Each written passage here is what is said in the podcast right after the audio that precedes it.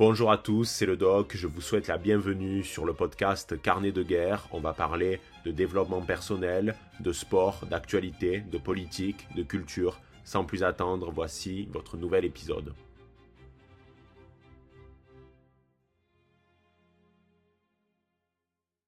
Eh bien, salut à tous, c'est le Doc, j'espère que vous allez bien et on se donne rendez-vous aujourd'hui pour un nouvel épisode du podcast Carnet de guerre et dans ce dernier, je vais revenir sur la conférence que j'ai eu la chance inouïe de réaliser à Oxford puisque j'ai directement été invité par une association d'étudiants conservateurs là-bas. C'était un privilège, d'autant plus que euh, j'étais le premier vidéaste français à avoir cet honneur. Donc j'ai abordé tout ça dans une euh, très longue vidéo que vous pouvez directement retrouver sur la chaîne YouTube. C'est une vidéo qui est coupée en deux parties. Donc, dans la première, c'est vraiment les images euh, d'Oxford, de ce que j'ai vu là-bas. Il y a également euh, pas mal de discussions avec Emmanuel. Emmanuel, c'est l'Américain qui m'a invité sur place. Et d'ailleurs, je le salue. Il viendra dans un épisode de Carnet de guerre directement parler avec moi de politique et euh, de, de, moult et moult sujets. Euh, vous verrez, ça sera euh, passionnant. Et dans la deuxième partie de la vidéo, donc c'est plus une sorte de débriefing par rapport à tout ce qui s'est passé pour vous expliquer un peu le contexte, qu'est-ce qui a fait que je me suis retrouvé là-bas, etc., etc. Donc c'est une vidéo assez riche, elle dure 35 minutes. Mais je me suis dit que ça serait beaucoup plus intéressant d'aborder cette conférence que j'ai réalisée à Oxford, notamment dans un format podcast, parce que je ne pouvais pas dans une vidéo tout vous raconter, c'est-à-dire mes impressions sur la ville, mes impressions sur les étudiants, les questions qu'ils ont posées, le contenu même de la, conférence, et même mon avis euh, plus généralement sur euh, le Royaume-Uni d'aujourd'hui. Je pense que c'était indispensable de faire ce podcast dans la mesure où ça va parfaitement compléter la vidéo. D'ailleurs, l'un n'annule pas l'autre. C'est-à-dire que vous pouvez aisément écouter ce podcast et en parallèle regarder la vidéo et inversement. Alors, il y aura peut-être des répétitions. Forcément, je vais redire certaines choses. Mais dans tous les cas, en fait, ben, la vidéo, c'est la vidéo. Donc, vous allez voir à quel point Oxford, c'est une ville sublime. Et dans le podcast, je vais tout vous expliquer par rapport à la fois au contexte. Enfin, il y a, tout un tas de choses à vous expliquer. Et j'en suis sûr, ça va être euh, passionnant. Alors là, on est parti sur un podcast qui risque de durer un petit peu longtemps. Vous connaissez euh, euh, mon, envie toujours de vous parler assez longuement dans les podcasts, même des fois quand c'est des sujets simples. il m'arrive de traîner en longueur. Donc là, ça risque de durer un peu, mais bon, écoutez, j'espère que euh, vous êtes en train euh, vous-même, soit de vous rendre au travail, à la salle de sport, peut-être que vous êtes en train de pousser, euh, peu importe, mais j'espère que vous allez passer un bon petit moment. Peut-être que vous faites de la vaisselle aussi, enfin bref, peu importe, mais j'espère que tout ça va vous plaire. Alors, tout d'abord, on va rappeler en fait le contexte parce que c'est vrai que c'est arrivé en fait du jour au lendemain, c'est-à-dire que c'était pas du tout un projet qui était prévu euh, sur la chaîne YouTube. Euh, il y avait des projets, des aventures du doc. Vous allez voir notamment les aventures du doc à partir du, mois de mars au Japon, puisque euh, je vais directement aller là-bas. Donc ça, c'était prévu. Mais si vous voulez, j'avais pas en prévision dans l'année eh bien 2023 de réaliser une conférence à l'étranger. Alors ça faisait très longtemps que j'avais envie de réaliser une conférence, notamment en France, alors à Lyon ou à Paris, parce que ça a été demandé par de euh, nombreux barons de la communauté qui avaient envie euh, de réaliser une sorte de, ben, de rencontre abonnée, en soi on peut le, on peut le dire, mais euh, on va pas aller au bowling ou ce genre de, de choses. Donc c'est vrai que j'avais déjà eu pour projet pour l'année 2023 d'organiser une conférence en France et c'était dans les cartons, notamment pour ben, septembre prochain, etc. Et euh, c'était, on va dire, ma seule volonté de faire une conférence dans l'année. C'était éventuellement en France, à Lyon, etc. Et euh, d'ailleurs, si vous êtes intéressé par euh, le fait que, que, je puisse faire une conférence, il n'y a, absolument pas de problème. J'avais envie potentiellement de faire une sorte de tour de France avec ben, quelques dates. Mais ça, je voulais attendre plutôt les 50 000 abonnés. Donc vraiment, c'était pas du tout prévu. Et en fait, du jour au lendemain, je reçois un message d'Emmanuel, qui était donc un baron de la communauté, avec qui j'avais déjà parlé parce que euh, ben, des fois vous m'envoyez des choses, euh, des fois vous, réagissez par rapport aux stories, et c'est toujours intéressant de vous, de vous parler, même si malheureusement c'est de plus en plus difficile. Et euh, parce qu'il y, a de plus en plus de monde, donc forcément c'est un peu parfois délicat. Et puis je parlais à Emmanuel, donc compte privé, etc., vraiment qui ne laisse rien présager.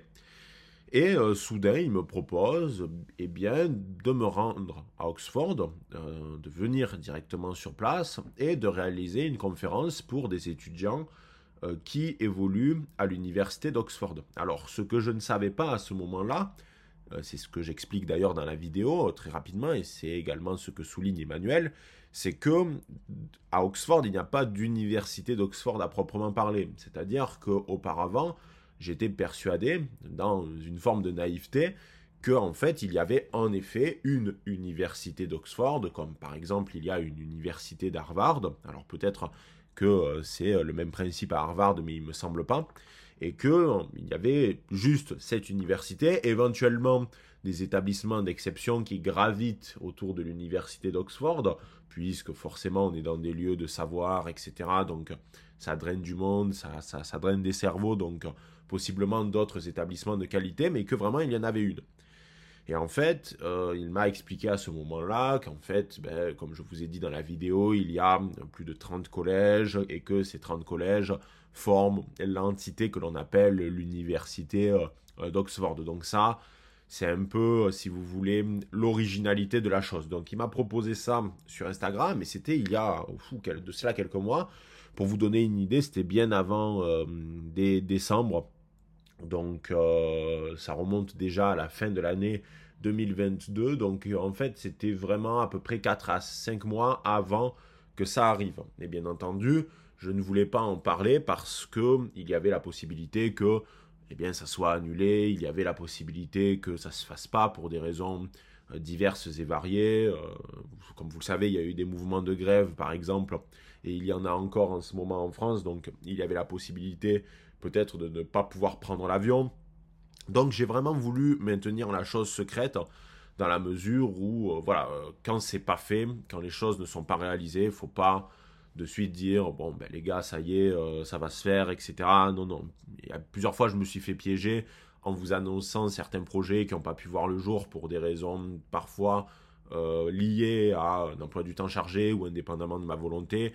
Donc bref j'ai pas voulu faire la même erreur et donc j'ai rien dit. Alors, on était parti avec Emmanuel sur l'idée, et c'est ce qui s'est passé, que la conférence que je réaliserai à Oxford serait coupée en deux parties. Donc dans la première, euh, Emmanuel m'a donné la possibilité de parler d'un ouvrage que j'affectionne particulièrement, donc je pouvais vraiment présenter n'importe quoi, je lui ai proposé donc deux choses, soit la culture du narcissisme de Christopher Lash, parce que c'est un ouvrage que je trouve excellent et euh, je pense que Christopher Lash, enfin vous connaissez mon avis sur la question, a euh, mis le doigt sur tout un tas de problématiques que l'on connaît aujourd'hui. Donc c'était soit Christopher Lash, soit euh, c'était euh, donc tout ce qui est lié au soft power russe, puisque j'ai écrit un mémoire à ce sujet il y a de cela quelques années.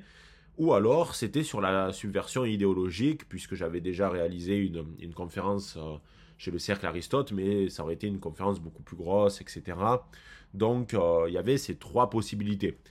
Et Emmanuel a tranché en me disant que euh, eh bien, la culture du narcissisme pourrait être le livre le plus intéressant, dans la mesure où en fait euh, les étudiants britanniques le connaissent de nom, mais il reste malgré tout assez méconnu.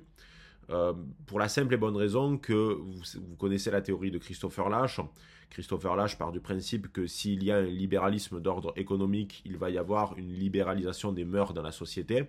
Et par conséquent, c'est très difficile d'être ce qu'on appelle un libéral conservateur, parce que, en fait, c'est clairement pas possible. Euh, si vous êtes libéral d'un point de vue économique, la société va se transformer, typiquement avec, euh, euh je sais pas, la légalisation. Euh, en fait, le, corps peut devenir une, le corps peut devenir un objet, hein, une marchandise. Donc par conséquent, euh, le, monde conservateur est impacté, ou du moins certaines idées, le rapport que l'on a au corps, à la famille, etc. Donc euh, euh, c'est pour ça que c'est très difficilement conciliable selon Christopher Lash. Et c'est vrai que les étudiants britanniques ne sont pas très attachés à cette idée parce que, vous le savez, la droite, la droite en Angleterre, au Royaume-Uni en règle générale, est plus quand même libérale d'un point de vue économique, beaucoup plus que la France. Donc ils n'aiment pas trop cette idée, c'est-à-dire ils n'aiment pas trop cette idée que les deux sont profondément liés. Mais Emmanuel partait du principe, et j'étais d'accord avec lui, que ça pouvait être le meilleur sujet parce que justement le but d'une conférence, c'est pas, euh, comment on pourrait dire, d'aborder des phénomènes que euh, les gens en face de vous connaissent déjà. Euh, le but, c'est que vraiment ils apprennent quelque chose à, la fin de cette dernière. Donc c'est pour ça que la culture du narcissisme était le meilleur choix.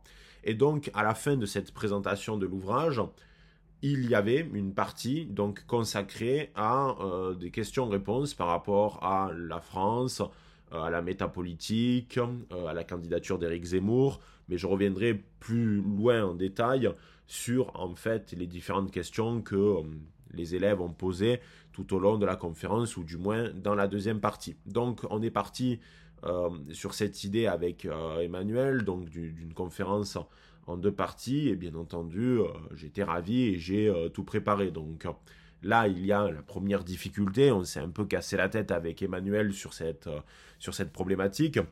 C'est que je ne parle pas anglais. C'est-à-dire que je suis dans une situation assez complexe. Je comprends très bien l'anglais. C'est-à-dire que je regarde aisément des vidéos de Jordan Peterson, je lis des livres en anglais, d'ailleurs j'en ai ramené mais je reviendrai sur cette idée un petit peu plus loin.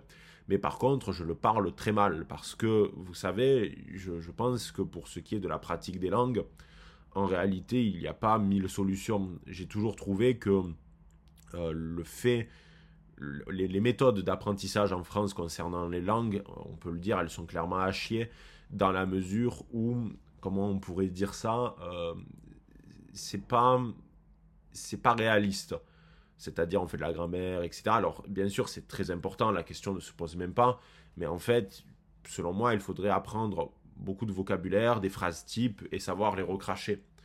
Et le problème c'est que ben, la plupart des gens bilingues que je connais autour de moi, notamment dans mes amis, etc., ce sont des individus qui sont partis pendant euh, plusieurs semaines, voire même plusieurs mois, certains même une année entière, à l'étranger, ils étaient euh, arrivés dans le pays avec un niveau vraiment misérable et aujourd'hui ils sont euh, bilingues. Donc en fait, il n'y a pas, selon moi, mille solutions pour apprendre une langue étrangère.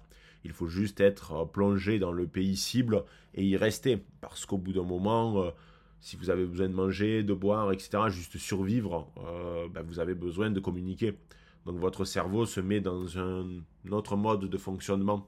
Et typiquement, on m'a toujours dit que le moment où vous commencez à basculer euh, au niveau de la langue, c'est-à-dire quand, la nouvelle langue prend le dessus, c'est quand vous commencez à rêver dans la langue euh, du pays dans lequel vous évoluez. Par exemple, quand vous commencez à rêver en anglais. Là, c'est un signe plutôt positif parce que ça veut dire que vraiment votre cerveau a compris que ben, vous allez rester dans le pays cible pendant un moment et que euh, ben, faut apprendre à parler la langue. Donc, après, j'ai pas un niveau qui est non plus misérable. comme je vous ai dit, je le comprends très bien et il faut, être honnête, hein, je parle mieux anglais que ce que les euh, euh, Anglais parlent français. Ça, il n'y a vraiment aucun doute là-dessus. Et je trouve que parfois, d'ailleurs, il y a un faux procès qui est fait aux Français, dans la mesure où, dans le cadre de la conférence, à la fin notamment, j'ai parlé euh, directement à ben, des, étudiants qui étaient présents sur place et je leur parlais en anglais. C'est-à-dire que, alors c'est Emmanuel qui a fait la traduction pendant la conférence. En gros, je disais à peu près 5-6 phrases euh, dix phrases d'affilée, et ensuite Emmanuel euh, synthétisait ce que euh, j'ai explicité en anglais devant les élèves. Donc en gros, vraiment, c'était comme ça que c'était organisé. Mais à la fin, j'ai fait l'effort parce que à Rome fait comme les Romains et j'ai voulu leur parler en anglais. Et ça m'a fait rire parce que certains ont essayé de parler en français, mais vous, vous connaissez les expressions. C'est oui, bonjour, comment allez-vous? Bon, c'est sympathique, mais en fait, ils sont dans l'incapacité de tenir une conversation même basique. Et moi, malgré tout, euh, à certains, je leur ai parlé, je leur ai dit dans quel collège ils étaient, comment ça se passait, euh, quelle était la situation politique du pays. Donc euh, voilà, si vous voulez, il y avait quand même un effort qui a, qui a été réalisé et je leur parlais quand même en anglais, même si j'ai conscience qu'il faut que je m'améliore grandement.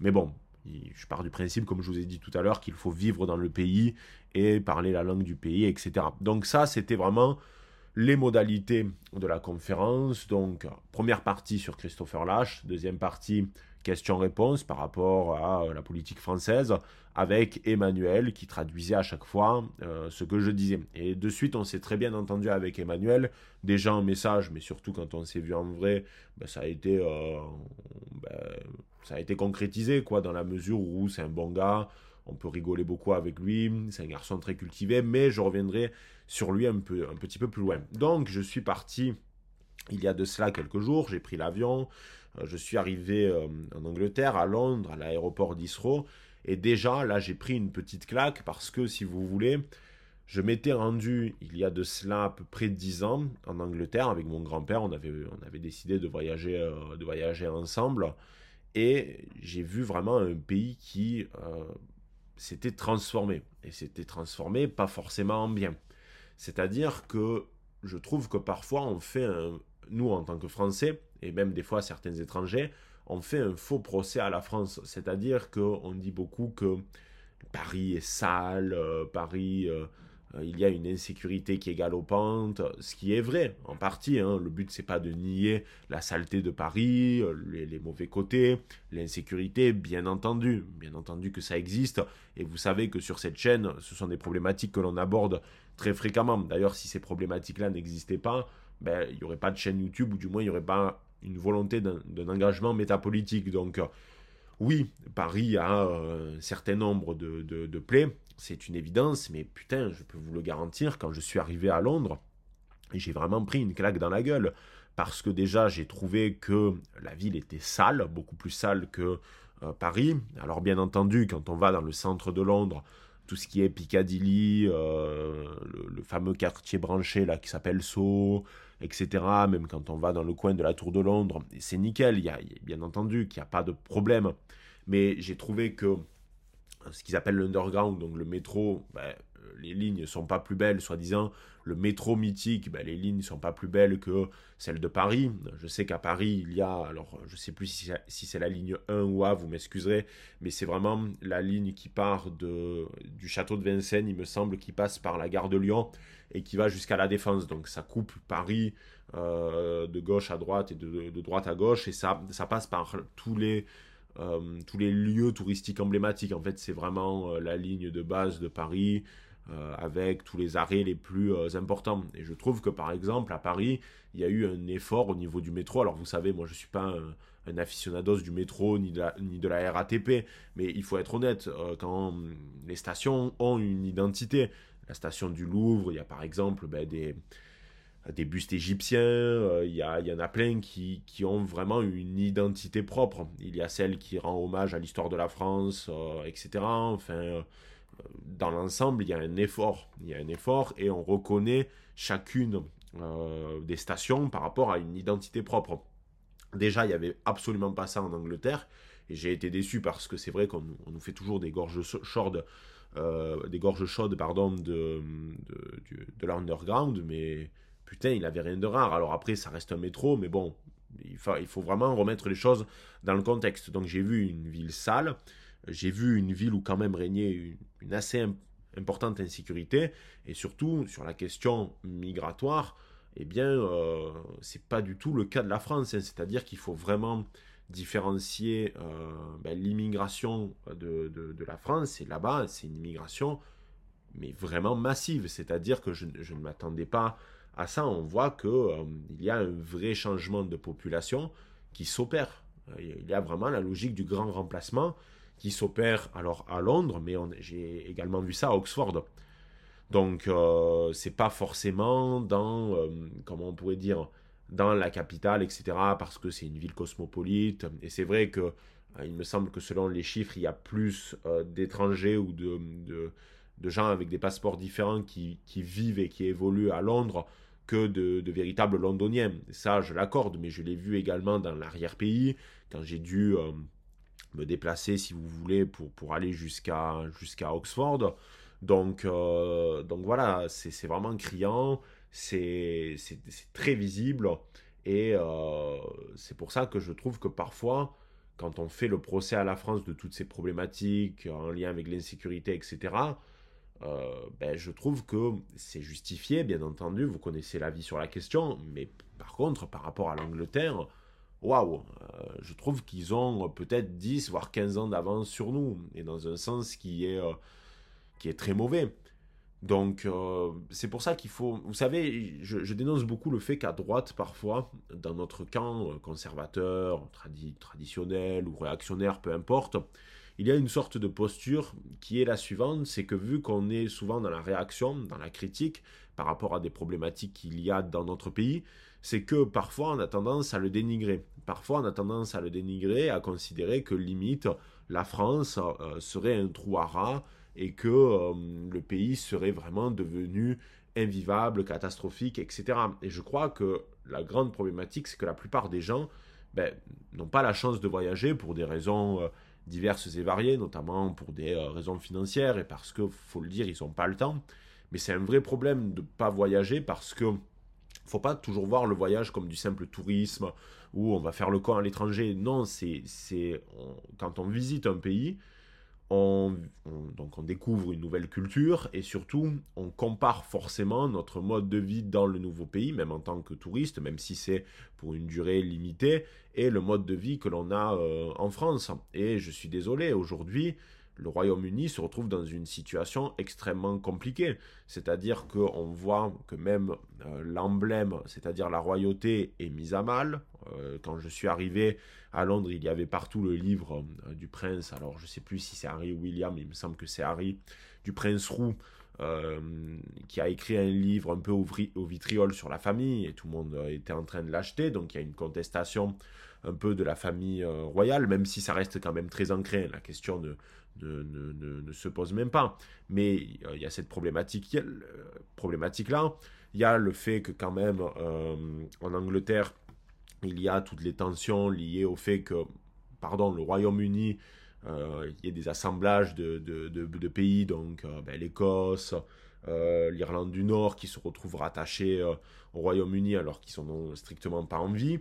Il y a un taux d'inflation qui est juste complètement délirant. Mais putain, mais les prix là-bas, c'est juste, mais j'ai jamais vu ça. J'ai beaucoup voyagé dans ma vie, mais je n'ai jamais vu des prix aussi excessifs. C'est-à-dire même pour manger, euh, pour manger de la merde, hein. c'est-à-dire même pour manger euh, le moins cher possible, on paye des sommes astronomiques.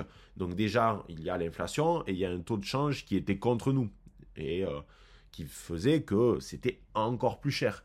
Mais là, euh, les sommes étaient complètement délirantes et je ne vous parle pas spécialement à Londres. Parce que, comme je vous ai dit, j'ai fait Oxford, j'ai fait d'autres villes dans le, dans le, coin, même si ça a été assez rapide. Et on voit que c'est une problématique qui touche tout le pays. Donc, euh, moi, j'aimerais pas être anglais aujourd'hui pour tout un tas de raisons. Et je reviendrai sur ça à la fin du podcast. Mais euh, vraiment, j'ai pris une claque parce que j'ai vu à quel point le pays s'était transformé en l'espace de seulement 10 ans. C'est-à-dire que quand j'étais allé à Londres euh, il y a de cela 10 ans, je dirais qu'ils étaient dans une situation peut-être moins pire que nous. Mais là, clairement, ce n'est plus du tout la même chose. Ce n'est plus du tout la même chose. Et quand on voit ça, on a tendance à relativiser. Et je reviendrai sur cette, sur cette idée, notamment sur des questions en lien avec la liberté d'expression parce que là-bas, c'est pas du tout euh, quelque chose qui est garanti. Alors, ça n'est pas non plus en France. Hein. Je suis le premier à dire qu'en France, il y a un manque cruel de liberté d'expression. Hein. Euh, il n'y a pas de souci là-dessus. Ou du moins, si, il y a un souci, mais euh, tout est relatif. C'est-à-dire que par rapport au Royaume-Uni, par rapport à Oxford, parce que c'est là que j'ai pu voir à quel point c'était gangréné, eh bien, il n'y a aucune liberté d'expression. Ce qui reste quand même assez choquant dans la mesure où on parle d'Oxford, on parle de l'université d'Oxford, un lieu de savoir, un lieu d'échange d'idées, un lieu de joute, de débat, et ce n'était absolument pas le cas. Donc vraiment, en arrivant dans le pays, j'ai été choqué par sa transformation et sa transformation qui était euh, eh bien, très négative. Donc ça, c'est la première chose à retenir. J'ai pris le bus, je me suis rendu euh, directement donc à Oxford, c'est pas très loin, hein, c'est à peu près à une heure de route. Euh, ça se fait euh, assez facilement. Et déjà, ce, qui est assez étonnant, c'est que bon, Londres est une ville tentaculaire, on met beaucoup de temps à sortir de, Londres. Et en fait, Oxford se trouve dans, alors désolé pour, pour l'accent, dans un comté qui s'appelle le Oxfordshire, il me semble que c'est, que c'est le nom exact. Mais bref, c'est le comté euh, d'Oxford. Et on a l'impression qu'on arrive dans un endroit, comment on pourrait dire, un peu enchanté.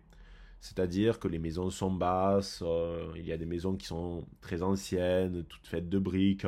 En plus, ce, jour-là, il faisait très beau, mais il y avait eu euh, un peu de neige le matin, donc il y avait une sorte d'aura assez magique.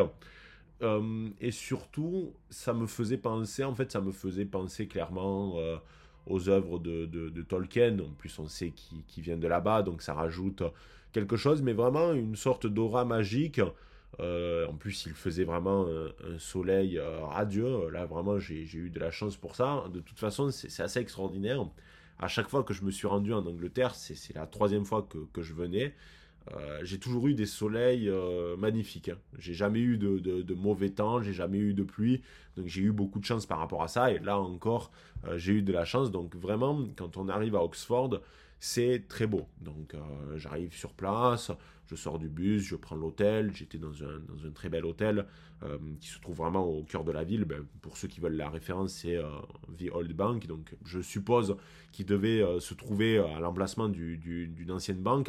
Et en fait, j'étais sur Hyde Street, qui est en fait, on peut le dire clairement, la rue principale. Donc j'ai décidé directement d'aller explorer. Et là, j'ai découvert une ville magnifique. Hein. C'est-à-dire que c'est un, un, petit bijou, Oxford. Alors déjà, c'est très petit. C'est très petit. Je, n'imaginais pas que la ville d'Oxford euh, était aussi petite.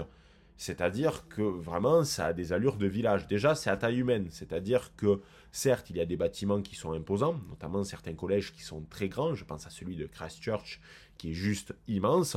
Euh, il y a également le dôme de la bibliothèque, etc. C'est quand même des gros édifices mais ça reste à taille humaine. Ça reste à taille humaine, et donc on arpente les rues. En, fait, on fait, on fait le tour d'Oxford en seulement 30 euh, minutes. Et la ville est une sorte de, carré. Donc vous avez, euh, ben, on va dire, la, High Street qui est au milieu, et vous avez tout un tas de petites rues euh, qui, en fait, vous font rejoindre certains côtés de, la, ville beaucoup plus rapidement. En fait, vous avez plein de, petits raccourcis et vraiment vous visitez Oxford très très rapidement. Là, il n'y a, a, vraiment aucun doute là-dessus. Et là, par contre, il y a eu une sorte de première douche froide. Enfin, douche froide, non, parce que j'ai vraiment adoré le séjour et j'ai vraiment adoré cette ville qui est Oxford. Je trouve que, c'était euh, sublime. Mais on voit, et ça je l'ai expliqué dans la vidéo, qu'il y a une sorte de... Ben, la, ville a le cul entre deux chaises. Hein. On, va, on va employer les termes tels qu'ils sont. C'est-à-dire que d'un côté, on a la volonté de modernité, mais également en parallèle de progressisme, même si c'est euh, deux choses différentes. Et de l'autre, on a la volonté de la tradition, de la conservation euh, des lieux, etc. J'ai donné deux exemples dans la vidéo. Donc, euh, ben, c'est par exemple la plus vieille église d'Oxford, qui est vraiment l'un des plus vieux bâtiments. c'est, il me semble, l'église de Sainte-Marie. Et euh, juste en face, vous avez euh, des fast-foods. Hein. c'est vraiment au milieu de la, ville et vous traversez la, route et à 10 mètres, il y a un fast-food. Donc c'est assez choquant. Alors bien entendu, on a la même logique en France. Hein. Le but, c'est pas non plus de dire oui, parce qu'il y a une église à tel endroit, on ne va pas euh, mettre tout commerce à proximité. Mais là, si vous voulez, la dissonance, elle est assez choquante. plus loin, en plus, c'est vraiment dans la même rue, plus loin. j'ai voulu à tout prix voir le pub de Tolkien et de C.S. Lewis qui s'appelle euh, Eagle and, and Child. Euh, il était fermé, notamment depuis le, Covid, parce que je pense qu'il y avait eu des, difficultés financières. Alors il est fermé temporairement, hein, c'est-à-dire qu'il réouvrira ses portes, et euh, j'y retournerai, ça c'est une certitude. Et en face, ben, il y avait un bâtiment traditionnel, qui était d'ailleurs un collège, où il y avait des drapeaux LGBT, des stickers d'Antifa, etc., etc. Donc là encore, un peu plus loin en termes de distance, parce que la route entre les deux était beaucoup plus imposante. C'était, euh, il y avait deux voies. Mais euh, voilà, on, voit que la ville est tiraillée entre, d'une part, la modernité, donc le fait de construire des bâtiments modernes, et par exemple, il y a un centre commercial dans Oxford qui est pas trop mal euh, intégré dans la ville parce qu'ils ont quand même respecté un cahier des charges, ils l'ont fait tout de briques, etc. Donc pour le coup, c'est réussi, mais vous, avez vraiment ce, mélange des genres, à la fois au niveau de l'urbanisme, mais également au niveau ben, des idées politiques qui s'affrontent. Et à ce moment-là, j'ai compris qu'en réalité, ben, la grande des raisons avait percé euh, les murailles d'Oxford. Et euh, d'ailleurs, euh, j'ai vu ben, des emblèmes qui appartiennent à la grande des raisons partout dans la ville, partout. Et même de toute façon, je le voyais au niveau, au niveau des étudiants qui marchaient dans, la ville, je voyais que certains étaient de gauche. Alors bien entendu, il n'y a pas un passeport où on peut voir les idées politiques d'un individu, mais vous savez, quand vous êtes une femme avec des cheveux courts, bleus, euh, que vous vous habillez comme un homme, etc. Généralement, vous n'êtes pas un conservateur traditionnaliste. Ça, ça voilà, c'est, il faut dire les choses telles quelles. Il y a un faisceau d'indices qui, qui, indique le fait que cette fille euh, ne pense pas comme moi. Ce qui, moi, d'ailleurs, ne me gêne pas. Vous savez, plus le temps passe, plus je me dis que, au final, euh, ben, je m'en fous que des gens succombent à la grande déraison. C'est, pas mon putain de problème. Le problème, juste, c'est que ceux qui sont les, les enfants de la grande déraison veulent imposer par tous les moyens leur, leur mode de pensée, ils veulent l'imposer à nos enfants, et vu que c'est un mode de pensée qui a, euh, ben, qui pousse à un changement radical de sa propre existence et de, ben, de, de, ses opinions, de, de, la façon dont on voit le monde, eh bien c'est particulièrement dangereux. Et vous connaissez euh, la grande des raisons et le fait qu'il euh, n'y a aucun discours qui est audible à part celui de la grande déraison. Et ça, euh, malheureusement, on l'a vu avec l'exemple de, la faculté d'Evergreen, qui a sombré en quelques, temps dans un chaos juste énorme parce que les étudiants avaient complètement pris le pouvoir, il y avait eu un renversement des valeurs, et là, c'était inquiétant. Donc, vous savez, je suis dans cette posture où j'accorde beaucoup plus d'importance à la liberté d'expression qu'avant. Et au final, comme je vous ai dit, ben, as un mode de vie woke, qu'est-ce que tu veux que je, que je te dise, mon garçon? Fais, ta vie. Mais le problème, c'est que c'est plus compliqué que cela. Il ne faut pas tomber dans une forme de relativisme. C'est qu'il y a une volonté de ces gens-là euh, d'embrasser, enfin, que tout le monde adhère à ces idées.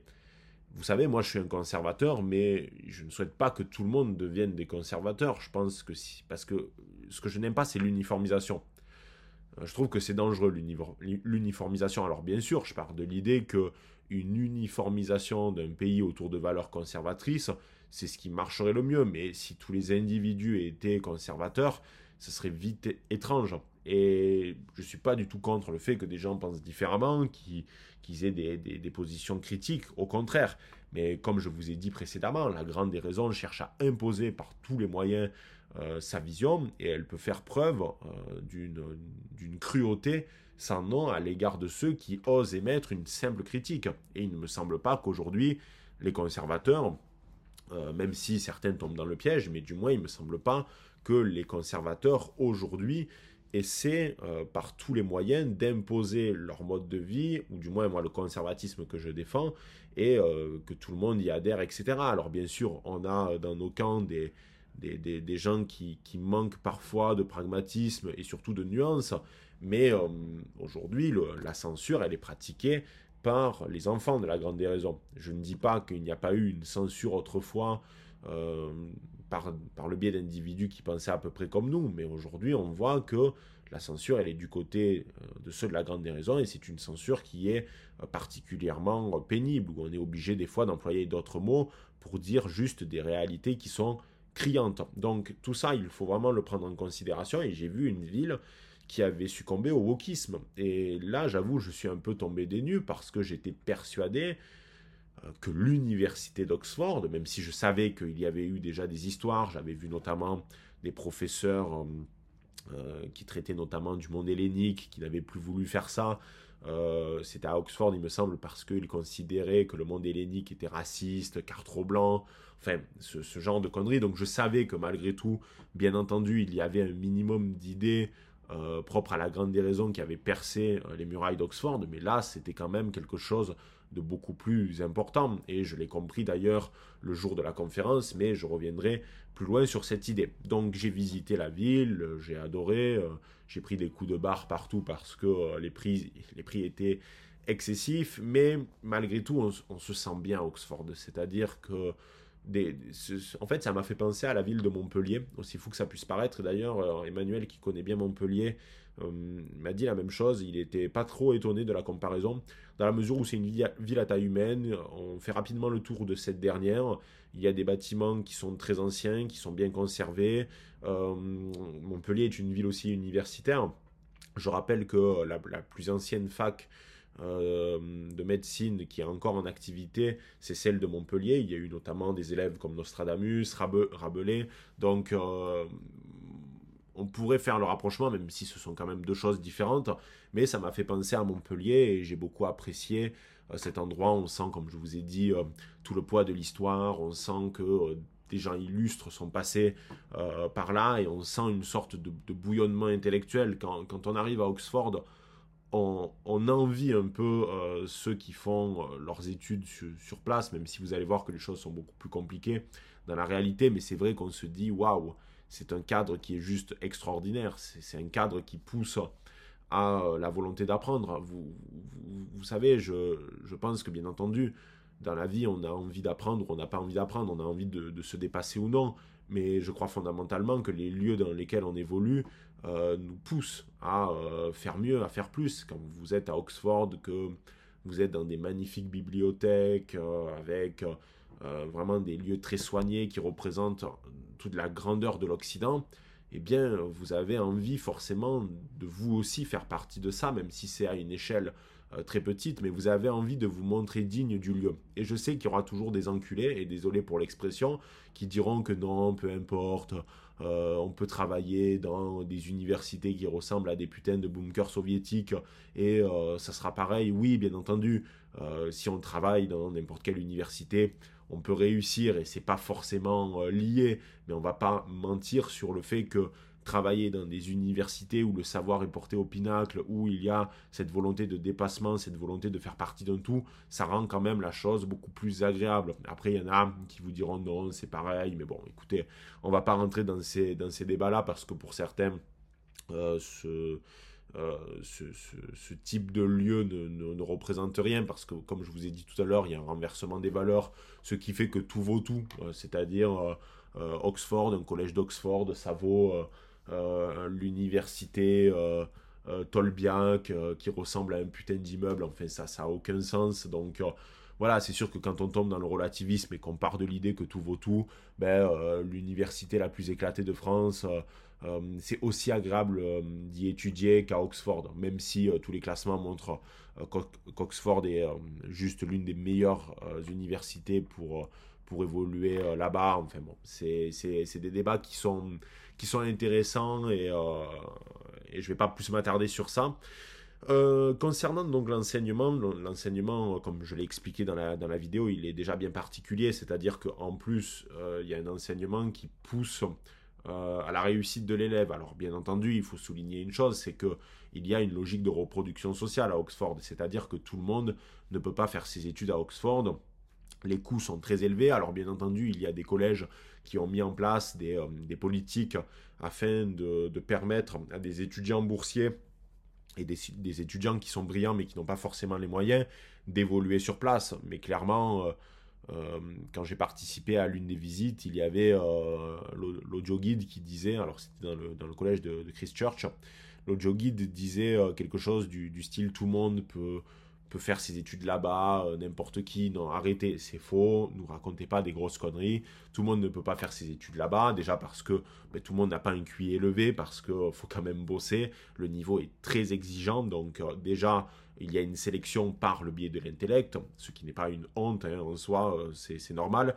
Et en plus de ça, il y a une sélection qui se fait ben, par le prix, par une logique de reproduction sociale. vos parents ont déjà été à Oxford, donc il euh, y a une logique dynastique hein, que l'on retrouve d'ailleurs un peu à Saint-Cyr, puisque euh, un ami à moi était à Saint-Cyr et il m'expliquait que euh, quand vous rentrez dans alors je ne sais plus quel amphithéâtre c'est exactement, et vous m'excuserez, alors je ne sais plus si c'est l'amphithéâtre ou l'église de Saint-Cyr, ben, vous avez le nom des familles, et euh, les élèves qui appartiennent à la dynastie de ces familles se mettent à euh, la place qui appartenait à leur père, à leur grand-père avant, etc., etc. Donc on retrouve la même logique de reproduction sociale à Oxford, ce qui n'est pas une mauvaise chose. Moi, vous savez, la reproduction sociale, c'est juste de la logique pure. Hein. Les parents ont réussi avant, ils vont transmettre euh, un héritage, ils vont transmettre euh, un savoir, etc. Alors pas toujours, hein, parce que l'intellect se donne pas forcément, mais c'est de la logique pure. C'est normal que ça existe et on peut pas euh, leur en vouloir. Je vais pas jeter la pierre sur, au lieu de faire le gros jaloux à dire hein, il, y y a une logique de reproduction sociale, ben, je me dis que c'est bien pour le gars euh, qui peut euh, étudier à Oxford, et tant mieux pour lui, quoi. Et le, but, c'est de se surpasser et de nous faire encore mieux pour essayer de contrebalancer le fait qu'on n'est pas dans des universités de renom, par exemple. Au lieu de pleurer sur son sort constamment en demandant à l'État, par exemple, de, trouver des solutions pour que n'importe qui je ne parle pas forcément de, questions en lien avec l'argent, mais que n'importe qui euh, puisse étudier dans des grandes universités, ben non, à un moment, euh, il y a une sélection en effet par le prix, et on peut bien entendu euh, le, le, dénigrer, même s'il faut quand même se rendre compte que faire tourner une université comme ça, ça demande des coûts énormes. L'État ne pourrait pas, enfin, les, budgets des, facultés sont juste astronomiques, donc forcément, il faut bien trouver de l'argent quelque part, et l'argent, on le trouve par le biais des mécènes ou par le biais euh, eh bien, euh, des inscriptions. Ça, n'existe pas le, paradis où on ne payerait pas des universités et on aurait des universités d'une qualité juste extraordinaire. Donc, euh, où tout le monde pourrait étudier là-bas, dans la paix, etc. Donc, écoutez, il faut vraiment remettre les choses dans, le contexte. Donc, il y a un système de tutorat, c'est-à-dire qu'il n'y a pas de grands amphis avec 100, 200 élèves comme on a en France. Et en fait, ce sont des, petits groupes. Alors, par exemple, vous allez être avec votre, professeur et vous allez lui parler pendant euh, une heure, deux heures. Ce sont des petits groupes, donc ça favorise le dialogue. Euh, comment s'appelle L'enseignant peut donner une série de, recommandations, d'ouvrages, de recommandations générales. Bref, il y a vraiment une, euh, un lien très étroit qui, qui se forme entre les les, enseignants et euh, les élèves, euh, il y a vraiment euh, cette volonté d'accompagnement, ce qui est juste génial parce que c'est une chance. ceux qui ont pu étudier dans des petits comités, notamment à la fac, parfois c'est possible. Vous vous rendez compte que c'est beaucoup plus simple pour l'enseignant et que c'est également beaucoup plus simple pour les élèves qui évoluent dans, dans cette classe. Par contre, en parallèle, le revers de la médaille, c'est qu'il y a un travail personnel qui est juste énorme. Euh, on part de, l'idée que les, euh, que les étudiants sont quasiment des adultes qui doivent se débrouiller tout seuls. Et il y a énormément euh, d'heures qui sont allouées à un travail personnel. Et c'est ce que m'expliquait Emmanuel. Emmanuel travaille beaucoup. Lui, il est en lettres modernes et littérature du, du, médiéval, enfin de la littérature qui date du, Moyen Âge. Et il doit beaucoup travailler. Il doit beaucoup travailler. Et euh, c'est ce qui fait, en plus, il m'a expliqué que le système est assez pervers là-bas. c'est qu'en fait, à la fin de l'année, vous n'avez pas d'examen à proprement parler, mais par contre, à la fin de votre licence, vous avez un énorme examen final. Et euh, Emmanuel m'a plus ou moins dit que euh, si tu rates cet examen-là, ben, c'est fini, hein. il n'y a pas de seconde chance et il n'y a pas de rattrapage. Donc tu peux vraiment détruire trois années de ta vie, certes à évoluer, à travailler dans un endroit qui est, qui est magnifique, mais par contre, euh, tu peux perdre ton temps. Tu peux perdre ton temps si tu ne bosses pas assez et si tu échoues.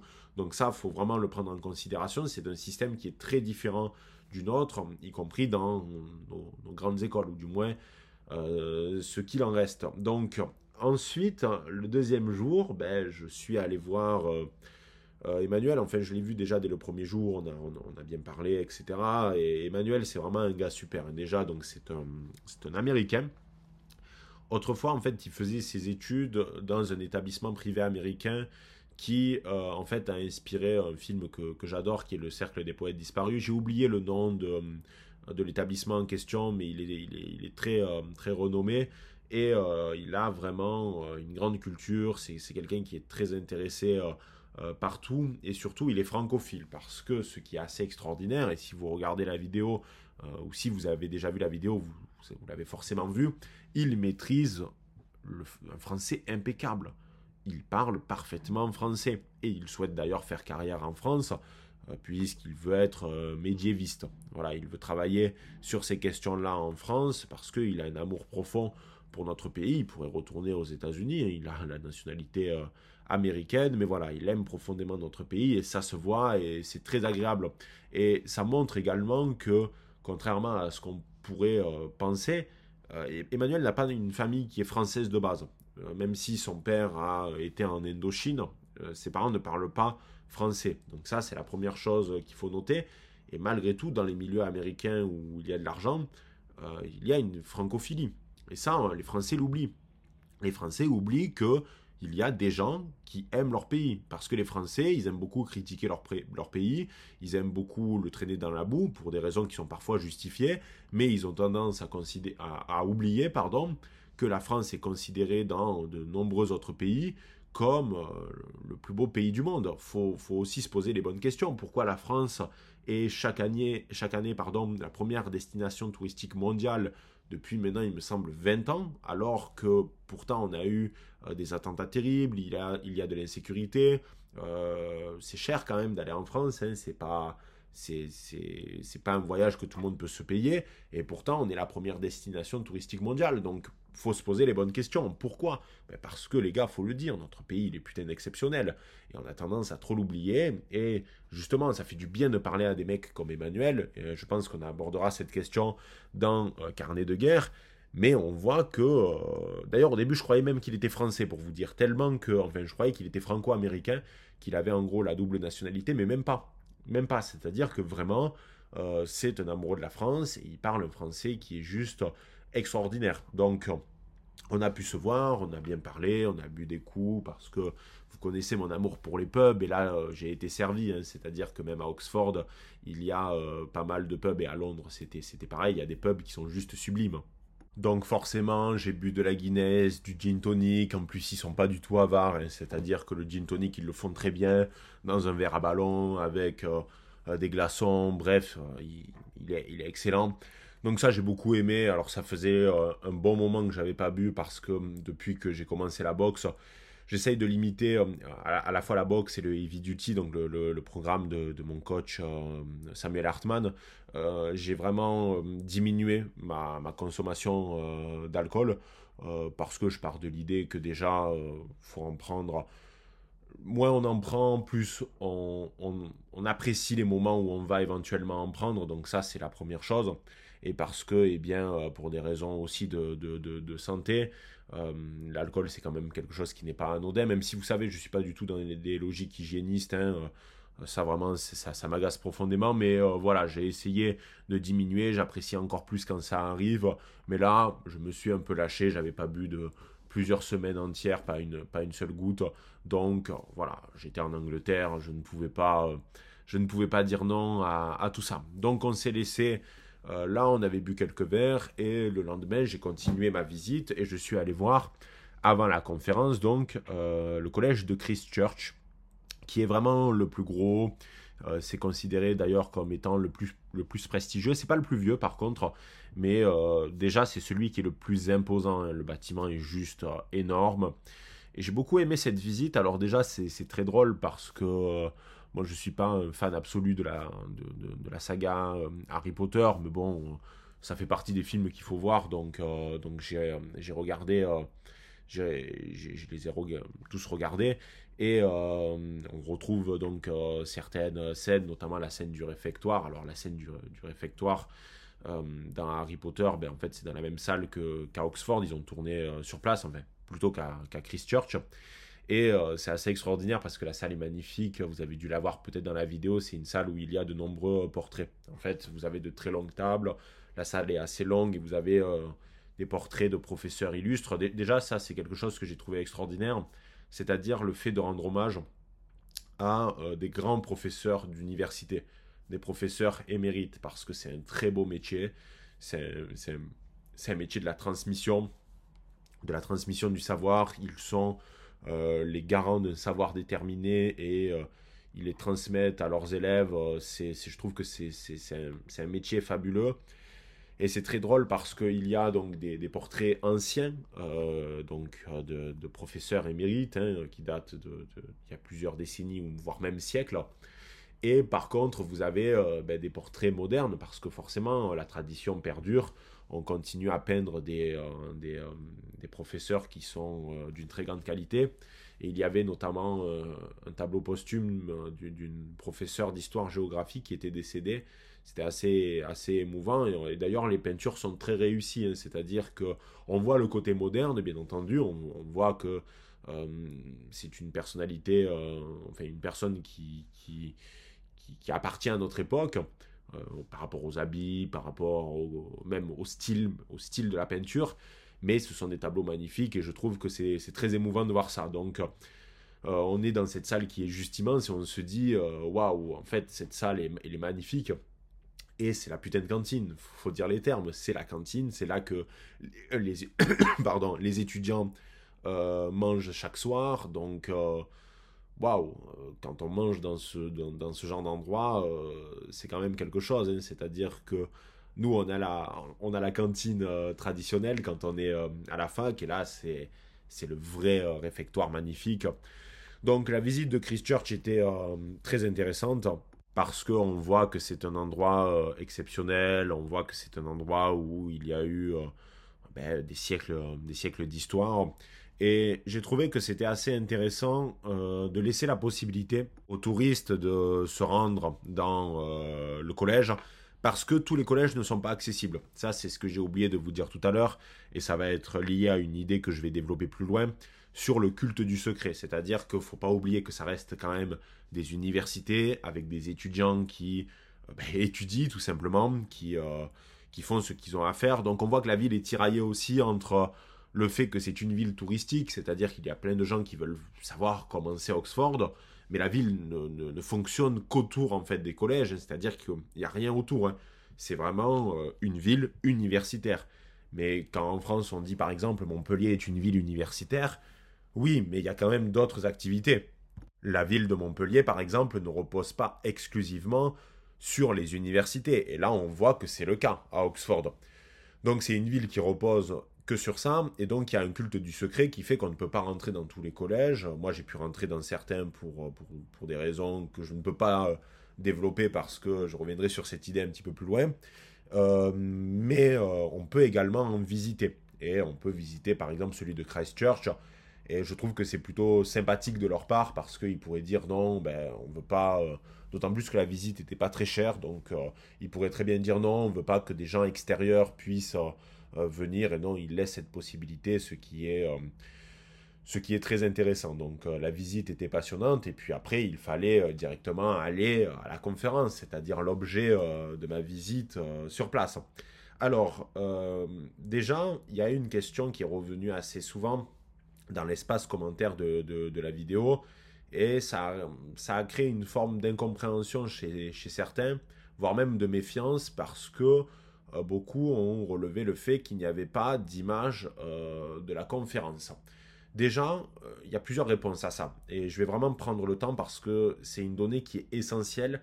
Et surtout, c'est une donnée qui permet de mieux comprendre l'univers qu'est Oxford. Déjà, la première chose, c'est que de base, je ne voulais pas spécialement filmer la conférence. Pourquoi? Parce que ce sont des idées que j'ai déjà développées, surdéveloppées. Donc, euh, déjà, la conférence a duré énormément. La conférence a duré deux heures et demie, euh, voire même trois heures. Donc, le problème, c'est que je ne peux pas, sur YouTube, mettre une conférence qui... Euh, parce que certains auraient voulu, en fait, que la conférence soit directement disponible et qu'elle soit affichée sur YouTube. Donc, déjà, c'était pas possible pour des raisons techniques. Et en plus, ce sont des idées que j'ai déjà développées, c'est-à-dire que vous connaissez la culture du narcissisme, je l'ai déjà abordé sur la chaîne, j'ai déjà réalisé des conférences euh, ben, en ligne par rapport à la culture du narcissisme, donc tout ça en fait, ce sont des problématiques que mon public, enfin que la communauté des barons, vous connaissez déjà. Et en plus de ça, ben, sur les questions-réponses en lien avec la politique française. Je vais vous dire euh, dans quelques instants les questions qui m'ont posées. Mais là encore, ce sont des problématiques que vous connaissez. Donc je ne voyais pas trop l'intérêt de base de filmer ça. Je voulais surtout vous montrer la ville, euh, vous présenter Emmanuel. Je pensais que c'était plus intéressant dans un premier temps que de filmer la conférence. Au pire, si j'avais vraiment dû filmer la conférence, ça aurait été des plans où vous voyez les étudiants, ils posent des questions, moi qui parle avec euh, le micro, etc. Ce qui aurait pu être sympa, mais vous allez voir qu'il y a deux réponses qui font que ça ne s'est euh, pas fait. La première, c'est que, je l'ai dit dans la vidéo, et je l'ai dit dans ce podcast, il y a Oxford un culte du secret. C'est-à-dire que là-bas, tapez Oxford sur Internet, vous tomberez systématiquement sur les mêmes photos. Alors que c'est une ville très riche. Les bâtiments sont euh, magnifiques à l'intérieur, il y a des, choses grandioses à voir. Euh, on peut les voir quand on a euh, des contacts sur place et c'est pour ça que j'ai pas pu notamment tout filmer parce que il y avait des endroits où j'étais pas censé normalement être présent. Mais bon, bref, on en reparlera plus tard. Et il y a un culte du secret, c'est-à-dire que oui, on veut bien que les touristes ou les gens de l'extérieur puissent visiter certains collèges, notamment celui de Christchurch. Mais attention, Oxford, c'est pas un putain de moulin. Et surtout, il y a cette idée que, eh bien, ce qui se passe à Oxford reste à Oxford. On fait confiance à celui euh, que l'on a invité. Et le but, c'est pas forcément d'afficher ce qu'on a vu, afficher les extérieurs, euh, les intérieurs, pardon, etc., etc. Et faut aussi sortir de, cette logique dans c'est un piège dans lequel aussi je peux tomber en qualité de ben, vidéaste, euh, en, qualité de quasi-influenceur, même si je déteste ce mot. Mais c'est qu'aujourd'hui, on est dans une logique de il faut tout montrer. C'est-à-dire que si on ne montre pas tout, ça cache forcément quelque chose, il y a un loup, faut qu'on voit euh, parce que c'est bizarre. Mais en fait, c'est pas aussi évident que cela. C'est-à-dire que déjà la vie ne tourne pas qu'autour ben, du réseau social et du fait de montrer aux autres, enfin de, de, de, toujours être dans une, une, volonté de tout afficher. Euh, de transparence euh, ultime, ça premièrement. Et de deux, euh, c'était pas du tout la conception de ceux qui m'ont invité, c'est pas non plus la conception d'Emmanuel. Déjà, il a été très sympathique de m'inviter sur place, etc. Et faut respecter la volonté des gens et le fait qu'il y avait ce culte du secret et que par conséquent, faut vraiment des fois s'affranchir de, de ce contexte dans lequel on évolue où en fait on pourrait penser que parce qu'il n'y a pas d'image de l'endroit ou de, de, l'événement, c'est qu'il n'a pas eu lieu. Mais putain, enfin, il faut vraiment sortir de cette idée parce que euh, ça veut dire qu'il faut des preuves systématiques pour tout. Il faut des preuves systématiques pour tout.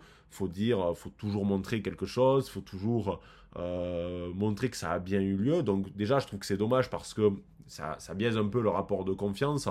Euh, et surtout, eh bien, ça enlève une forme de magie, c'est-à-dire qu'il y a eu une conférence là-bas. Je vois pas l'intérêt déjà de base de, tout, de vous la filmer, mais également ça enlève le côté magique du fait que, ben oui, c'est les étudiants de l'université d'Oxford qui en ont bénéficié. Et d'ailleurs, je vais vous le dire honnêtement, si je fais euh, des conférences en France, je ne souhaite pas les filmer dans la mesure où faut vivre, faut vivre la conférence. On y est ou on n'y est pas. C'est pour ça que par exemple, euh, des fois, je ne voulais pas qu'il y ait de rediffusion de live sur la chaîne. On est dans le live ou on n'y est pas. Alors je peux comprendre bien sûr que certains ne peuvent pas pour des raisons euh, X ou Y, mais c'est pas grave, il y en aura d'autres de live, il y aura d'autres conférences. Mais la conférence, c'est un moment. Et je trouve qu'on est trop, on est trop devenu drogué par rapport euh, aux réseaux sociaux, par rapport ben, même à YouTube, par rapport au fait de tout filmer, de tout garder en mémoire. Ben non, des fois, ce qui compte, c'est la mémoire des instants il y a un truc que je trouve débile, et ça je vous en parle souvent, c'est par exemple quand vous allez voir un spectacle, euh, des feux d'artifice, etc., c'est les mecs qui filment. Putain, pourquoi vous filmez? C'est, Je veux dire, vivez l'instant. Vivez l'instant parce que si vous ne filmez pas, pardon, si vous ne regardez pas le spectacle, le feu d'artifice au moment voulu, est-ce que tu crois vraiment que tu vas le regarder sur ton téléphone de merde? Ben non, donc c'était à peu près la même idée, et surtout il y avait cette logique de culte du secret. Et la deuxième réponse, c'est qu'il y avait des élèves qui ne voulaient pas, et qui l'ont dit expressément, c'est-à-dire qu'avant même la conférence a été dit, Emmanuel m'en avait parlé, qui ne voulaient pas être filmés. Parce qu'il y en a qui veulent avoir euh, un avenir politique, il y en a qui veulent être députés, ils vont se présenter dans quelques années, et en effet, euh, ça pourrait leur coûtait cher euh, d'avoir participé à une conférence où il y a une personnalité qui serait considérée par les standards britanniques comme étant un petit peu à droite. Alors moi, j'en pense pas moins par rapport à ça, c'est-à-dire que je, pense que c'est ce qui fait euh, qu'on n'avance pas et que le Royaume-Uni aujourd'hui se trouve dans une position aussi délicate. Parce que ces gens-là, une fois qu'ils vont arriver au pouvoir, eh bien, ils ne vont pas apporter des solutions. Donc je suis le premier à euh, dénigrer ça, à dire que ben, c'est embêtant, que c'est grave, euh, que ça va peut-être même causer notre péril, mais on respecte. C'est-à-dire qu'il y a des gens qui ne veulent pas pas être filmés, ils ont un droit à l'image, et on les filmera pas. Et vu qu'il y en a eu beaucoup, c'est-à-dire que là je vous parle vraiment de la quasi-totalité des étudiants, pas seulement de un ou deux, parce que si ça avait été un ou deux, on aurait pu trouver un arrangement, mais là c'était la quasi-totalité des étudiants. Il y a eu, quelque temps avant moi, une autre conférence euh, d'un vidéaste que j'ai découvert ben, justement par le biais d'Emmanuel. Il s'agit de Tom Roussel, euh, qui euh, a sa chaîne qui s'appelle Survive de Jive. Donc, je ne sais pas ce que ça veut dire, mais il traite beaucoup du paganisme, de, ce genre de problématiques. Il a presque 200 000 abonnés. Il est très connu là-bas en Angleterre. Et il n'y a pas eu, ça n'a pas été filmé. Et même lui n'a d'ailleurs pas fait de, comment on pourrait dire, euh, il n'a pas fait de publicité par rapport à cet événement. Et pourtant, ça a bien eu lieu parce que Emmanuel me l'a dit, il avait invité, ils avaient eu pas mal de monde parce qu'il est, il est très connu. Mais euh, pareil, ça s'est fait en catimini parce que, comme je vous ai dit, on ne peut pas filmer parce que certains veulent un avenir. Mais aussi, il faut comprendre que c'est pas aisé d'organiser une conférence à Oxford. C'est-à-dire que l'administration n'aurait jamais accepté. Euh, il y aurait eu des élèves d'extrême gauche qui auraient tenté d'empêcher le truc. On est dans un pays anglo-saxon.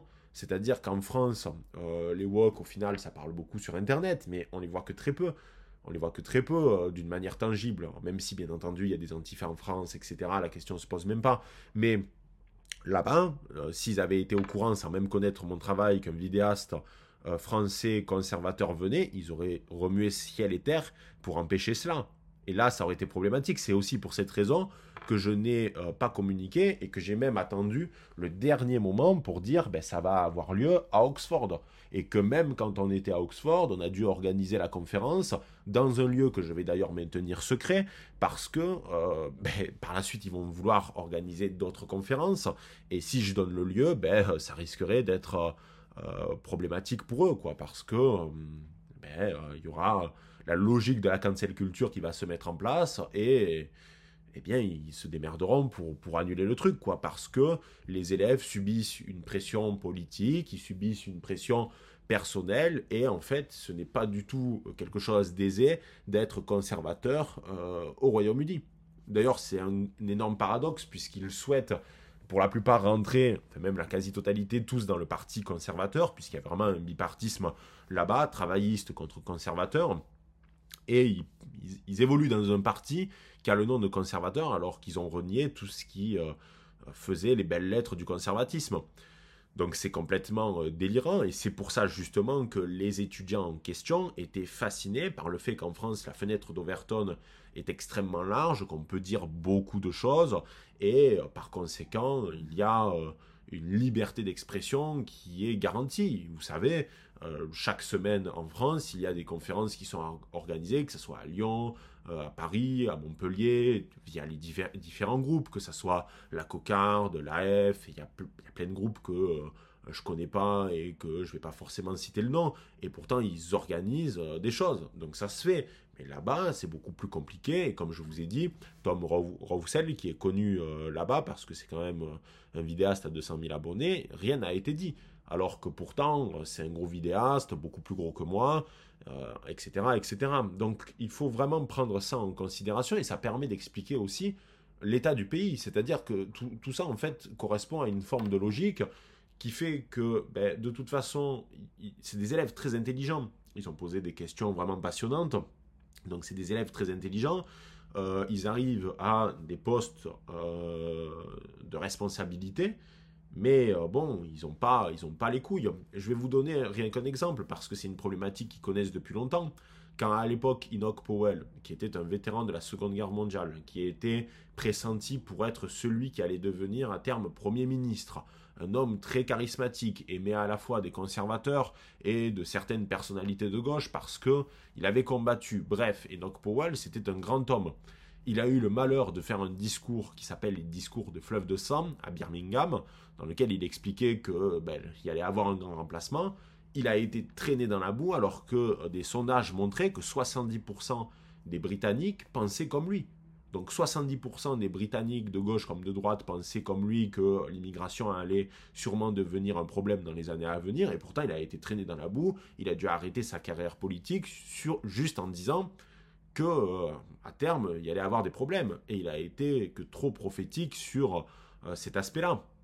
Donc ça, vous laisse quand même, euh, ça vous montre l'idée. Et aujourd'hui en France, on peut quand même grâce à Zemmour notamment, la théorie du grand remplacement, qui est vue comme une théorie avec tous les noms possibles de la Terre, est vue par certains comme une réalité. Enfin, de toute façon, c'est une réalité, mais aujourd'hui, même la gauche se réapproprie ce concept, mais juste euh, eux en partant du principe que c'est positif, avec ce qu'on appelle la créolisation. Mais en fait, euh, c'est exactement la même chose. De toute façon, il suffit de faire des calculs très simples pour démontrer que oui, il y aura un remplacement de population à terme, puisque déjà euh, les valves de l'immigration ne sont pas coupées, que euh, les femmes françaises de souche font moins d'enfants que les immigrés. Donc à un moment, c'est juste de l'ordre des mathématiques. Pas besoin de sortir de Saint-Cyr pour le prouver. Donc ça, il faut vraiment... Et puis de toute façon, il suffit de voir comment la France a changé en l'espace de 50-60 ans.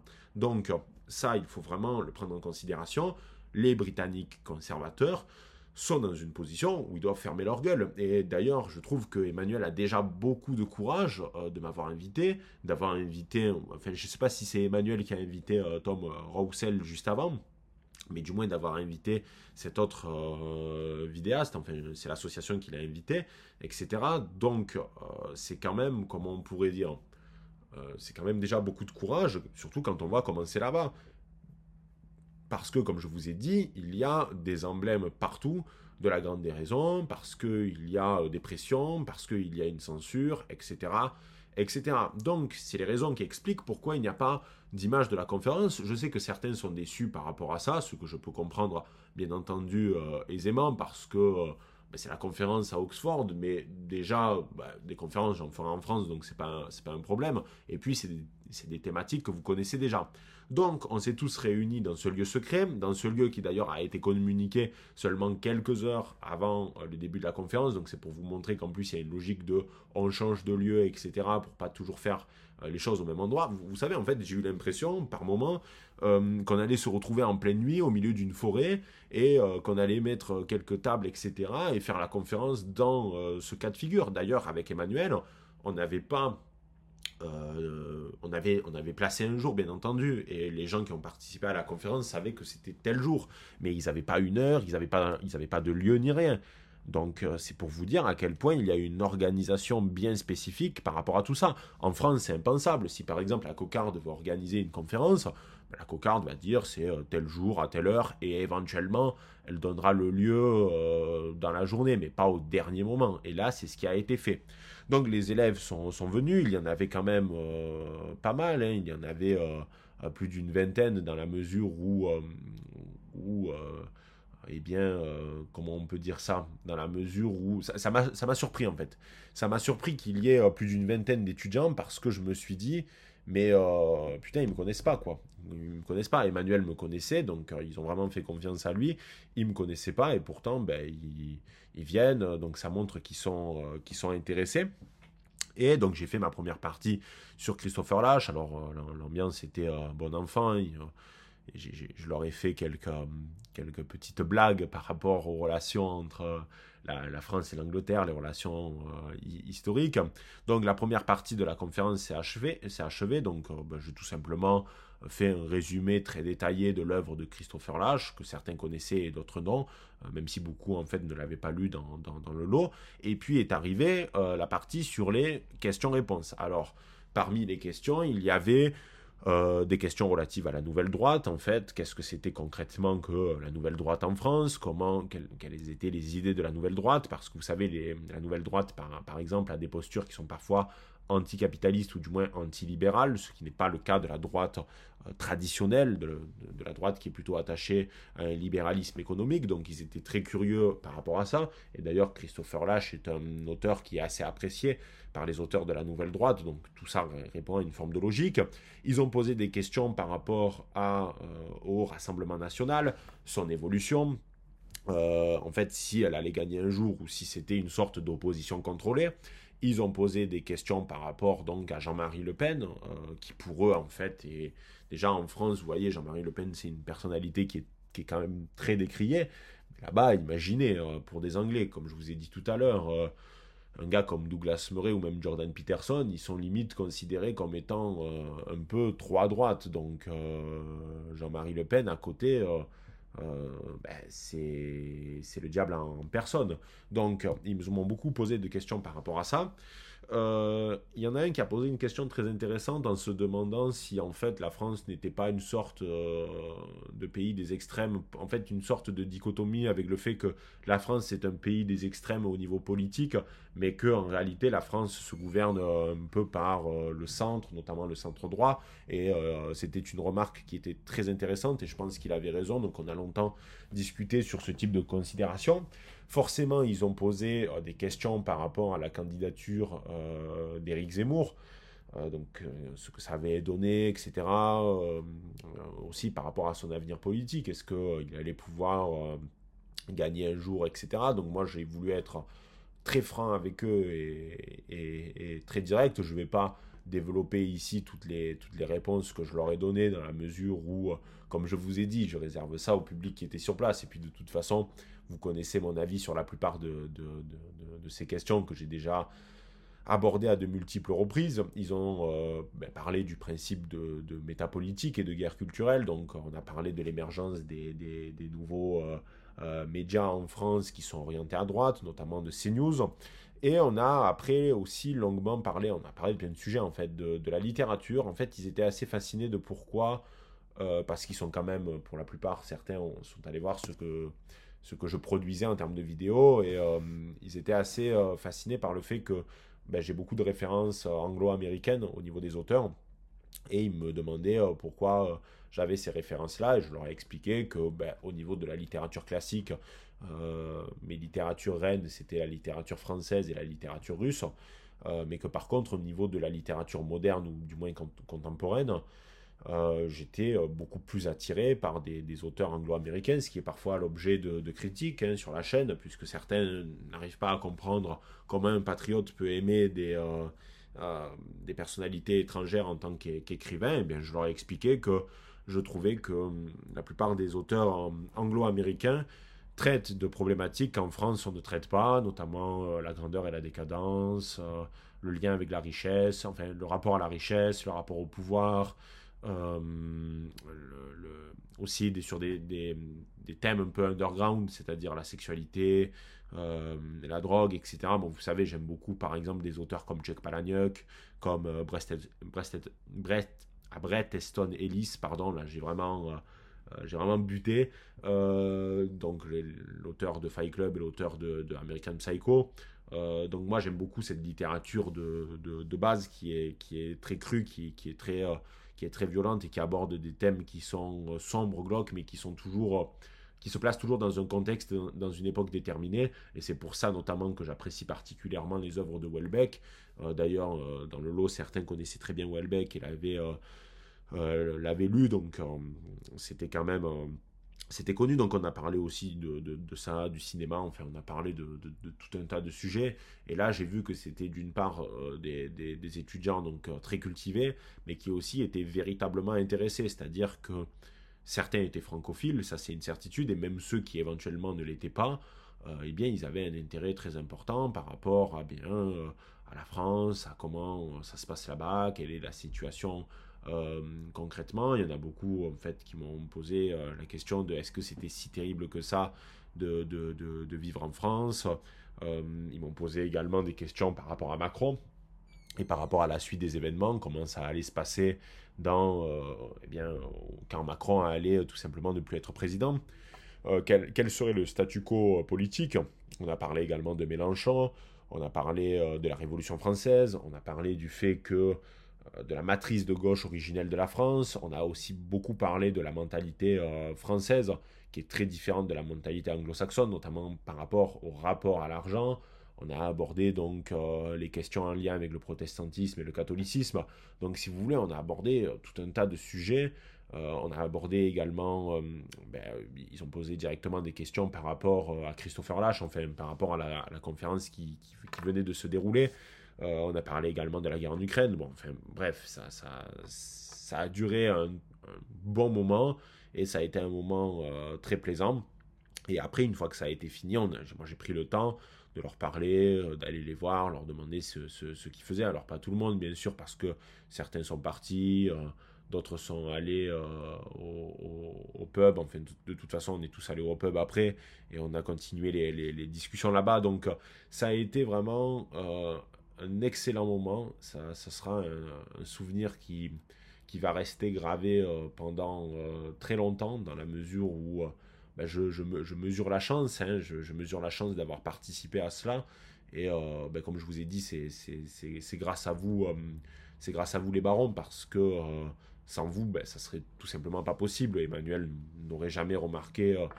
Si, si, je faisais ça seulement pour moi sans le partager, j'aurais pas pu faire ça, donc j'en mesure la chance.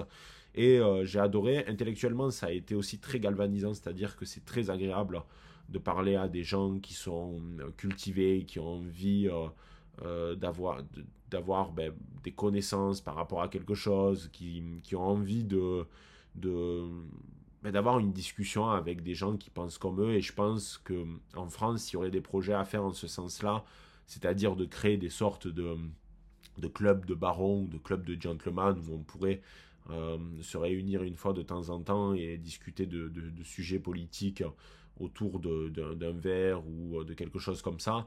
Et euh, ça me fait penser éventuellement à des projets, mais bon, vous savez, euh, je ne peux pas tout mettre en œuvre, hein, mais ça, ça, pourrait être intéressant parce que c'est on, voit qu'on n'est pas seul aussi. Ça, c'est très important. Alors, on le sait, surtout quand on est créateur de contenu, parce qu'on voit par rapport à notre audience. Donc, on sait qu'on n'est pas seul, mais c'est important aussi de le voir directement dans le réel, dans ce qui est tangible, c'est-à-dire de voir directement des gens eh bien, qui pensent euh, comme vous, ah, ou du moins, pas exactement euh, d'une manière monolithique, mais qui quand même euh, ont à peu près les, mêmes idées que vous, qui sont objectivement intéressés et euh, avec qui vous pouvez avoir des discussions, d'autant plus que c'était très intéressant, alors même, alors même que pourtant, eh bien, euh, il, faut, le dire concrètement, je ne maîtrise pas l'anglais, donc euh, j'imagine à quel point ça aurait pu être encore plus passionnant si j'avais pu leur, parler on va dire, euh, dans un anglais impeccable et avoir des discussions beaucoup plus profondes avec eux. Là, là je pense que ça aurait duré, euh, ça aurait duré la soirée entière. Mais bon, après, il faut que chacun retourne, retourne à ses occupations. Mais voilà, c'était un très grand plaisir. de faire ça et comme je vous ai dit je ne, remercierai jamais assez Emmanuel par rapport à, ce qu'il a fait c'est pour ça que je lui ai offert une, belle bouteille de, de Ricard alors je voulais aussi conclure cette vidéo sur un dernier sujet. On est déjà à 1h16. Je sais pas qui c'est qui va écouter ce podcast jusqu'au bout, putain, mais euh, euh, bonne chance à lui. Euh, c'est pour ça que je vais essayer de ne pas faire trop durer le, le, plaisir longtemps. Mais ce qui m'a marqué, c'est, j'en ai parlé dans la vidéo, mais je, je, vais le réaborder ici parce que ça mérite vraiment d'être traité c'est le fait que, euh, que ce soit à Oxford ou à Londres, j'ai visité des librairies qui appartiennent au groupe Waterstone. Euh, alors, je ne connaissais pas du tout, en fait, pour faire très simple, c'est l'équivalent de Sorams euh, en France. Et là, j'ai halluciné, en fait. J'ai halluciné parce que je suis tombé des nues quant à la présence, enfin, c'est même pas la présence, c'est juste l'abondance de livres sur euh, des euh, sujets très variés, sur des thématiques passionnantes. Comme je l'ai dit dans la vidéo, rien que sur la personne de Churchill, il y avait 30 livres différents. Et je, je vous mens pas, il y avait énormément de livres sur Churchill, sur les SAS, euh, par, exemple sur Staline, etc. Enfin, sur des sujets très précis, très très précis. Et, là, je vous parle seulement de l'histoire, de la Seconde Guerre mondiale, etc. Mais pas, pas du reste, euh, pas, parce qu'il y a vraiment tous les sujets. Et surtout, donc, des livres qui sont intéressants, euh, parce que j'en ai, feuilleté quand même, d'ailleurs j'en ai, acheté quelques-uns et j'ai pris des références parce que euh, j'avais une valise qui était quand même une valise cabine, donc je pouvais pas partir avec trop de trucs, mais du moins euh, j'ai pris des références pour ensuite les, les, lire bon, dans un format numérique ou voir si je peux les acheter en ligne. Mais c'est vrai qu'il y a une abondance, un choix qui est juste énorme. Et surtout, les livres sont beaux, c'est-à-dire que c'est des belles couvertures, c'est bien travaillé le, livre est esthétique et surtout il y a du choix.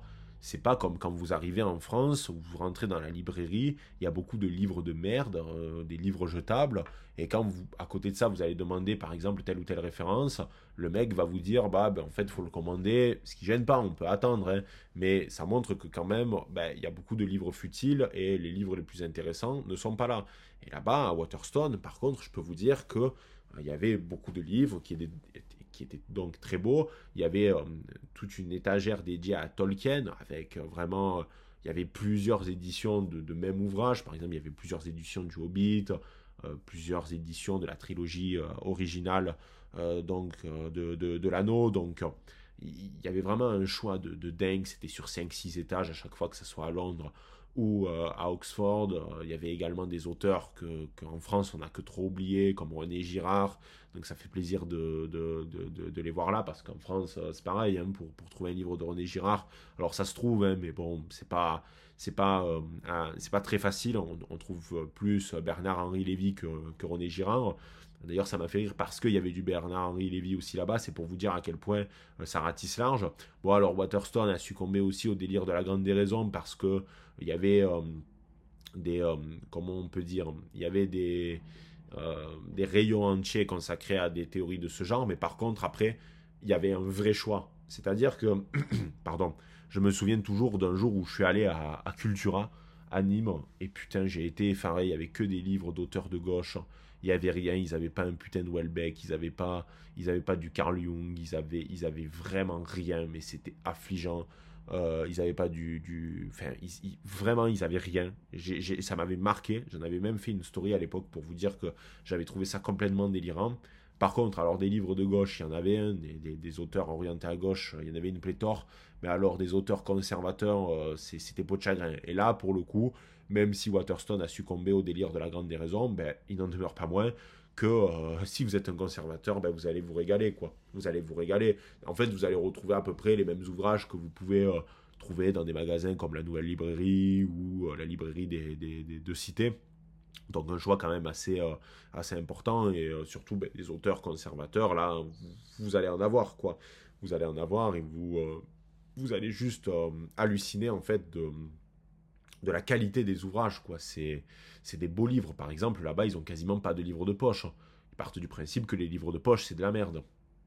Alors je sais qu'il y a des débats autour des questions, que c'est pas la couverture qui fait la qualité du livre, et on est bien d'accord avec ça, ça c'est évident, mais parfois c'est agréable aussi d'avoir un beau livre, c'est agréable à la fois dans une bibliothèque, c'est juste esthétique, c'est une question esthétique, et là, on en revient au débat qui était un peu plus, euh, euh, qui était que j'ai mentionné un peu plus tôt dans le podcast, qui est euh, le fait que ben, pour certains, comment on pourrait dire, ça importe peu.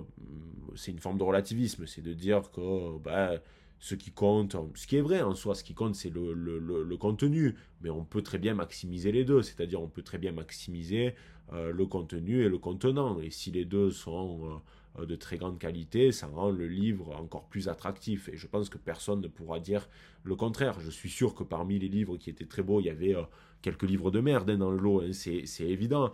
Mais euh, il y avait des références que, ben, que je connaissais en France.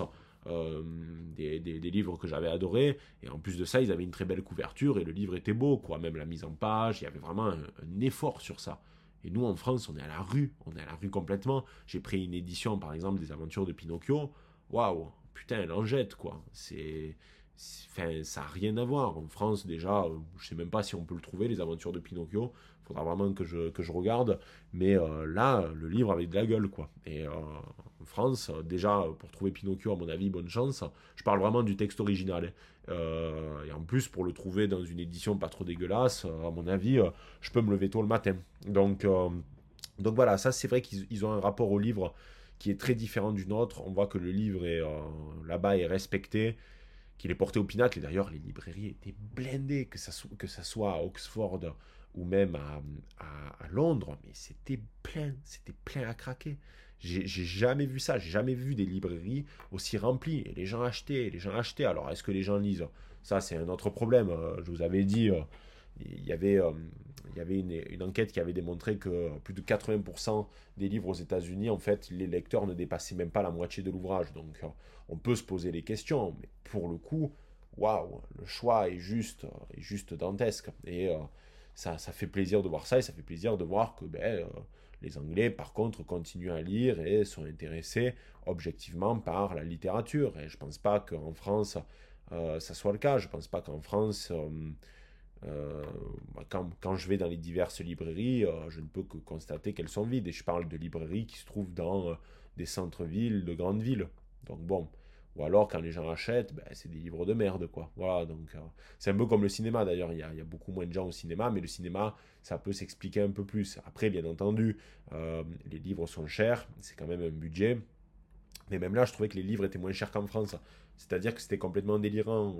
et en fait, les livres étaient moins chers et ils étaient plus beaux il y avait plus de choix. Donc bon. Euh. Donc voilà, euh, je pense que les barons, j'ai fait le tour, euh, parce que là on est à 1h20 de podcast. Hein. Vraiment le mec qui a écouté jusqu'au bout, enfin le, baron ou la baronne qui a écouté jusqu'au bout, franchement, chapeau à lui. parce que vraiment 1h24, je crois que c'est. J'ai jamais fait, jamais fait ça sur, à part pour des, des conférences que j'ai mis en ligne directement. Mais euh, c'était un plaisir de vous, de vous parler de tout ça d'une manière beaucoup plus euh, libre et surtout d'une manière euh, beaucoup plus précise que dans la vidéo. Parce que là, vous avez 1h24 où je vous raconte vraiment tout. Peut-être qu'il y a des choses que, que, que j'ai oubliées, mais, mais il me semble pas. Et au pire, si c'est le cas. De toute façon, je vais inviter Emmanuel, puisqu'on fera un podcast à deux directement sur Carnet de guerre je, vais commencer à inviter des gens euh, pour euh, les podcasts. Donc, euh, vous allez voir, il va, il va venir et je pense que si j'ai oublié des trucs, j'aborderai tout ça avec lui. Voilà les barons, merci de m'avoir écouté pendant presque une heure et demie et on se retrouve très vite pour un prochain épisode de Carnet de guerre. C'était le doc. Ciao les barons.